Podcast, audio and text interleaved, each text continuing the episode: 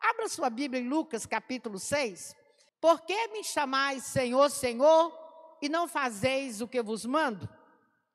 Todo aquele que vem a mim e ouve as minhas palavras e as pratica, eu vos mostrarei a quem é semelhante. É semelhante a um homem que, edificando uma casa, cavou, abriu profunda vala e lançou o alicerce sobre a rocha. E vindo a enchente, arrojou-se o rio contra aquela casa, e não a pôde abalar, por ter sido bem construída. Mas o que ouve e não pratica é semelhante a um homem que edificou uma casa sobre a terra, sem alicerces. E arrojando-se o rio contra ela, logo desabou. E aconteceu que foi grande a ruína daquela casa. Amém? Vamos orar pedindo ao Espírito Santo para falar o nosso coração? Vamos orar? Senhor nosso Deus e Pai, eu te dou graças porque até aqui o Senhor tem nos abençoado. Meu Deus, que o Senhor continue conosco, que a tua palavra entre no nosso coração e que o Senhor Espírito Santo venha avivar a nossa alma para que possamos glorificar o teu nome e aprender do Senhor. Amém, Jesus. Podemos assentar, meus queridos. Veja bem, meus irmãos, que a palavra de Deus, nós sabemos que ela é uma bússola. O que é uma bússola, gente? É um aparelhinho que serve para dar direção. É, os navegadores, é, na verdade, os aviões, toda aeronave tem uma bússola, porque eles precisam ter direção. E não é só aeronave, navios, não. É, muitos outros é, trabalhadores usam a bússola para dar direção a onde ele quer chegar. A Bíblia também ela nos dá direção onde nós queremos chegar. Amém, gente? E onde é que vocês querem chegar? Eu quero chegar no céu, e vocês? Então fala comigo, onde vocês querem chegar? No céu. Tem um hino antigo é, é, que eu gostava de cantar, inclusive com as crianças, que diz assim: ó, o céu é um lindo lugar, cheio de graça sem par. Meu Jesus, vou avistar, o céu é um lindo lugar. Ah, eu lembro desse hino é das antigas, mas é bonito, é maravilhoso e fala daquilo onde nós queremos chegar. Onde nós queremos chegar. Claro que a terra aqui, com todas as dificuldades, gente, a terra aqui é boa. Quem é que não gosta de viver? Eu gosto de viver, vocês gostam? Eu amo a vida. Não é porque eu não tenho problema, não. Pelo contrário. Vocês não imaginam quantas situações difíceis nós passamos no dia a dia. Eu sou como qualquer um de vocês, mas a vida é boa, é uma bênção. Mas eu quero dizer para vocês o seguinte: que tudo aqui na terra é passageiro. Tudo na terra é passageiro. Tudo aquilo que você conquista, constrói aqui, um dia vai ficar por aqui. O dia vai ficar por aqui. Ainda que você viva, eu estava falando para os irmãos do culto das 18 horas, que, que lá no estado do Espírito Santo, eu não sei se é porque é um lugar assim, é, eu não sei se é porque tem praia, tem um ar mais, sei lá, puro, né? Sei lá. Mas as pessoas lá vivem muito. Eu tenho conhecido muitos irmãos, inclusive pastores, gente. Nós temos um pastor, pastor de uma igreja está ativo, prega todo culto da semana ele tem 92 anos. 92. Aí você olha assim, não parece que tem 90, não, no máximo 70 anos. E ele está na ativa. Mas eu tenho conhecido, outro dia eu conheci uma senhora que ela tem 102 anos. E ela sabe de tudo. Sabe de tudo. Aqui, ainda torce para o Flamengo. Eu falei, oh meu Deus. Brinquei com ela, né? Ah, Jesus, tem misericórdia. E ela entende da coisa. Entendeu? Mas veja bem, irmãos, vamos dizer que a idade máxima é 100 anos. Há um pouquinho mais de 100 anos. Deixa eu falar uma coisa para você. Ainda assim, é só 100 anos. Mas o Senhor está nos chamando e nos preparando para viver na eternidade. É para sempre. Amém? É viver com o Senhor. Imagina você que a vida que passa Alguns, é, Deus já determinou que vão viver 40 anos, 50, 60, 70, 80, talvez 90, talvez 100 anos. Um pouco mais ou até um pouco menos. Mas eu quero dizer para você o seguinte: que há tempo determinado para nós vivemos aqui. E os nossos entes queridos também. Às vezes nós sofremos muito. Quem nunca perdeu alguém da sua família e não sofreu? Nós sofremos porque não queremos separar daquela pessoa, mas o dia dela foi determinado pelo Senhor. Agora o nosso dia também vai chegar. E o dia que chegar, nós temos que estar prontos, não para a morte, mas temos que estar pronto para a vida, para viver com Jesus lá nos céus.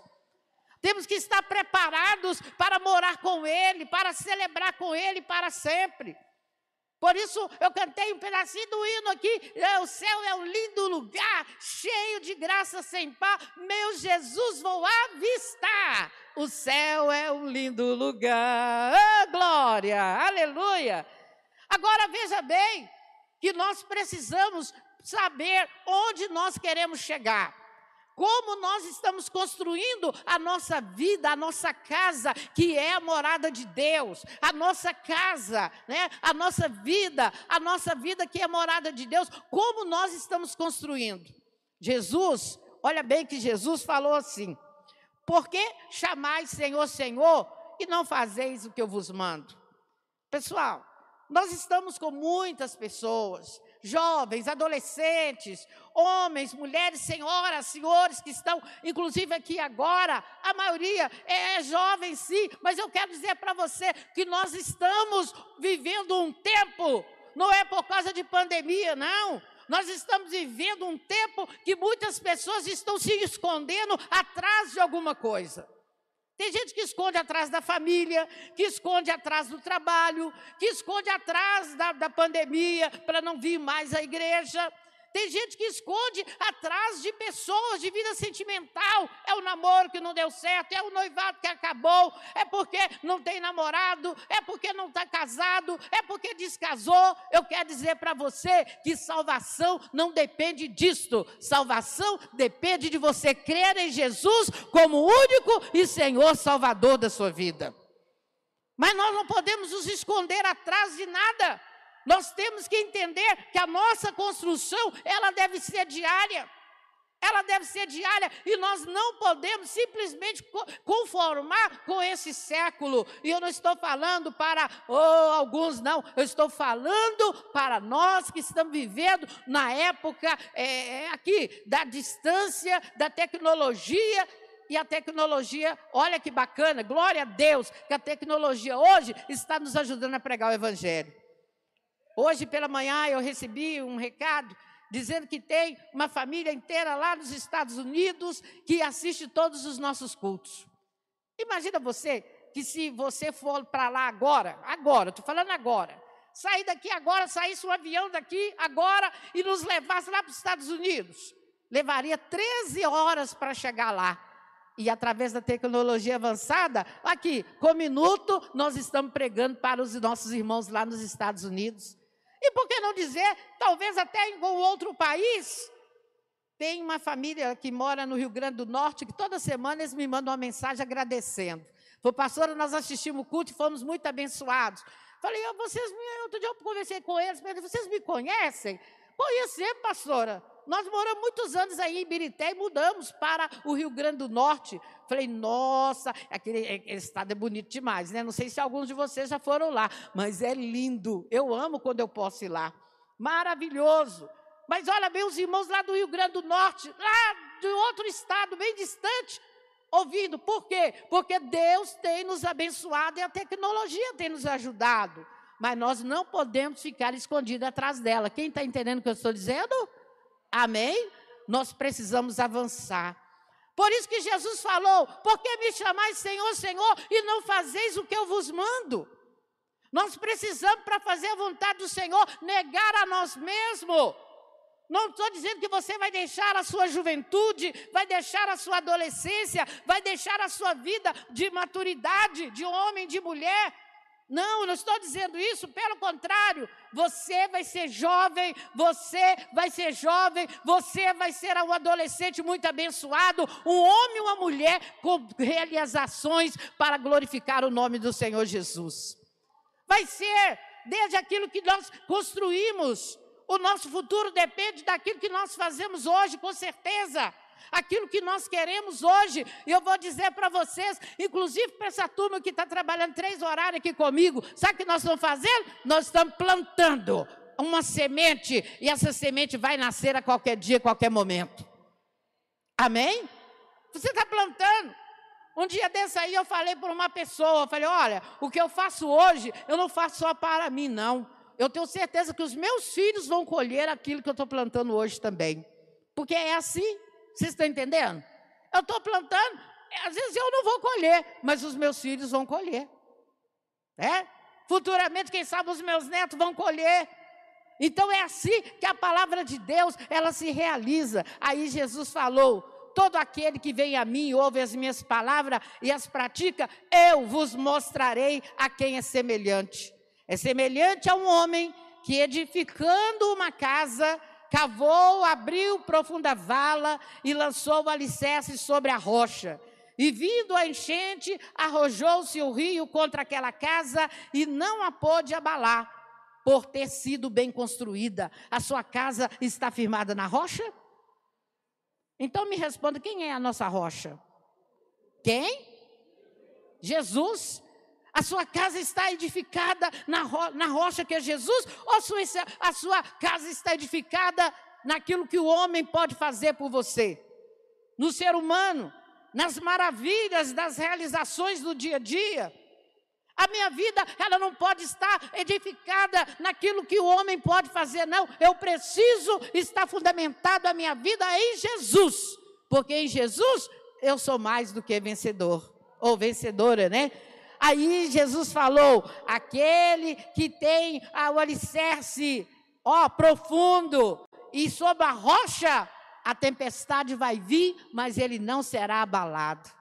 Sabe o que quer dizer? A sua fé não vai ser abalado. A sua fé não vai ser abalada. Mas ele disse: Mas o que ouve e não pratica é semelhante a um homem que edificou uma casa sobre a terra, sem alicerces. E arrojando-se o rio contra ela, logo desabou, e aconteceu que foi grande a ruína daquela casa. Meus amados irmãos, meus amados queridos eh, irmãos que estão aqui nesta noite, vocês que estão nos assistindo, ouvindo, eu quero dizer para você: não deixe o seu alicerce, ó, pela metade. Aprofunde esse alicerce. Aprofunda com a palavra, aprofunda com o amor, aprofunda com o querer, aprofunda o seu relacionamento com Jesus. Sabe quem serão os vencedores desses dias? Nós não sabemos o que virá, mas a Bíblia fala que haverá tempos difíceis. Ninguém estava esperando que um dia nós estaríamos isolados. Olha como nós estamos fazendo o culto, gente, a distância de uma cadeira pela outra. Graças a Deus. Você louve a Deus porque Deus deu para você, deu para a igreja do Alvorada esse lugar aqui, ó, que hoje nós podemos reunir sem correr risco nenhum. É amplo. Claro que eu sei que alguns irmãos têm que sair lá do 1 de outubro, atravessar e vir, sair lá de Sarzedo e vir, sair eh, de alguns lugares distantes e vir. Mas eu vou dizer para você: louvado seja Deus, porque nós temos esse lugar que foi dado por Deus. E você, com a sua oferta, com o seu dízimo, tem abençoado aqui. Para a gente trazer os cultos para acontecer aqui hoje, quarta-feira, é, os próximos domingos, domingo que vem vai ser aqui também, não é só hoje que é ceia, não. Claro que nós estamos fazendo investimento financeiro. E eu vou dizer para você, sabe por que, que Deus abençoou o dizimista e o ofertante? Exatamente por isso, porque através da sua oferta nós podemos investir em equipamentos, nós podemos, aquele bebedouro lá atrás, vocês lembram que era um bebedouro velho que nós tínhamos ali? Hoje nós temos um bebedouro bonito, industrial, olha que novinho lá. Hã? Eu vim aqui quinta-feira, a primeira coisa que eu fui fazer foi beber a água dela, eu vou beber a água lá, porque olha que coisa boa. Você está entendendo? Eu estava igual criança, bebi um tanto de copo de água aqui, quinta-feira, só porque o bebedouro é novo. Eu falei, vou estrear, vou lá ver se a água é boa mesmo, está bem filtrada. Sabe, irmãos, nós temos que valorizar, ainda que seja pequenas coisas, mas nós temos que dar valor. Sabe por quê? Porque quem ama, valoriza. Tudo que você ama, você valoriza. Tudo. Tudo que você ama, você dá valor, né? E dá valor à obra de Deus, dá valor a Deus, isso é muito importante. Então, nesta noite, quando eu vejo você aqui, no pleno domingo, numa situação desta, quando eu vejo você que está em casa, que mandou buscar a ceia aqui para participar, eu quero dizer para você, eu entendo que você ama e valoriza a obra do Senhor. Amém? Então, glória a Deus pela sua vida. Mas nós vamos nos preparar para participar da ceia. Nós estamos celebrando a ceia, distribuindo a ceia de forma diferente. Estamos consagrando juntos a ceia para assim ganharmos tempo, né? É, é, tudo é questão de tempo, né? Mas não importa, Deus está neste lugar e a glória do Senhor está aqui. Nós vamos nos preparar para a ceia. Como que o apóstolo Paulo mandou a gente preparar? Lá em 1 Coríntios capítulo 11, ele disse o quê? Examine-se, pois, o homem assim mesmo. O que é examinar a nós mesmos? É procurar saber se eu já tenho Jesus como meu Senhor e Salvador. Se eu creio que os meus pecados são perdoados e lançados do mar do esquecimento, você acha que Deus quer querendo saber do pecado que nós fizemos lá atrás? Não. Deus não quer saber daquele pecado lá atrás, não. Sabe por quê? Ele é Deus de renovação, é Deus de restauração. Então hoje Ele quer te perdoar, hoje Ele quer te abençoar de maneira especial. Então eu tenho certeza que neste momento a glória de Deus de descer realmente nesse lugar e vai abençoar você quando você falar assim: Senhor, perdoa os meus pecados. Perdoa, Senhor, as minhas iniquidades. Perdoa, Senhor. Você não vai ficar pedindo lá para o passado que você um dia já confessou e lançou fora. Você vai falar de agora, da sua vida hoje. Mas se você lembra de algo que você até é, cometeu, pecado tem nome, fala você vai sentir o alívio do perdão, porque o perdão de Deus traz alívio para o nosso coração. Feche os teus olhos. Cada um vai fazer o seu pedido de, de, de perdão. Examine-se, pois, o homem a si mesmo, e assim coma do pão e beba do cálice. Pois quem come e bebe sem discernir, come e bebe para a sua própria condenação mas o Senhor está aqui para te abençoar. Cada um feche os teus olhos e vamos orar. Faça a sua oração. Senhor nosso Deus e nosso Pai, neste momento te damos graças, Senhor, por este momento tão especial na vida do cristão, que é o participar do corpo e do sangue do Senhor. Nós queremos te agradecer, ó oh Deus, porque um dia o Senhor foi entregue por nós, para a salvação, meu Deus, da nossa alma. E neste momento, meu Deus, eu quero consagrar este pão e este cálice com suco de uva que representa o teu sangue. Deus, nos fortaleça neste momento, que ao participarmos, meu Deus, nós possamos ter mais convicção de que estamos mais próximos do Senhor e mais preparados, meu Deus, para o encontro celestial contigo. Por isso, meu Deus, nós consagramos e te pedimos, meu Deus, a tua bênção, a bênção da renovação da fé sobre a vida de cada irmão nesta noite. Amém e amém, Jesus.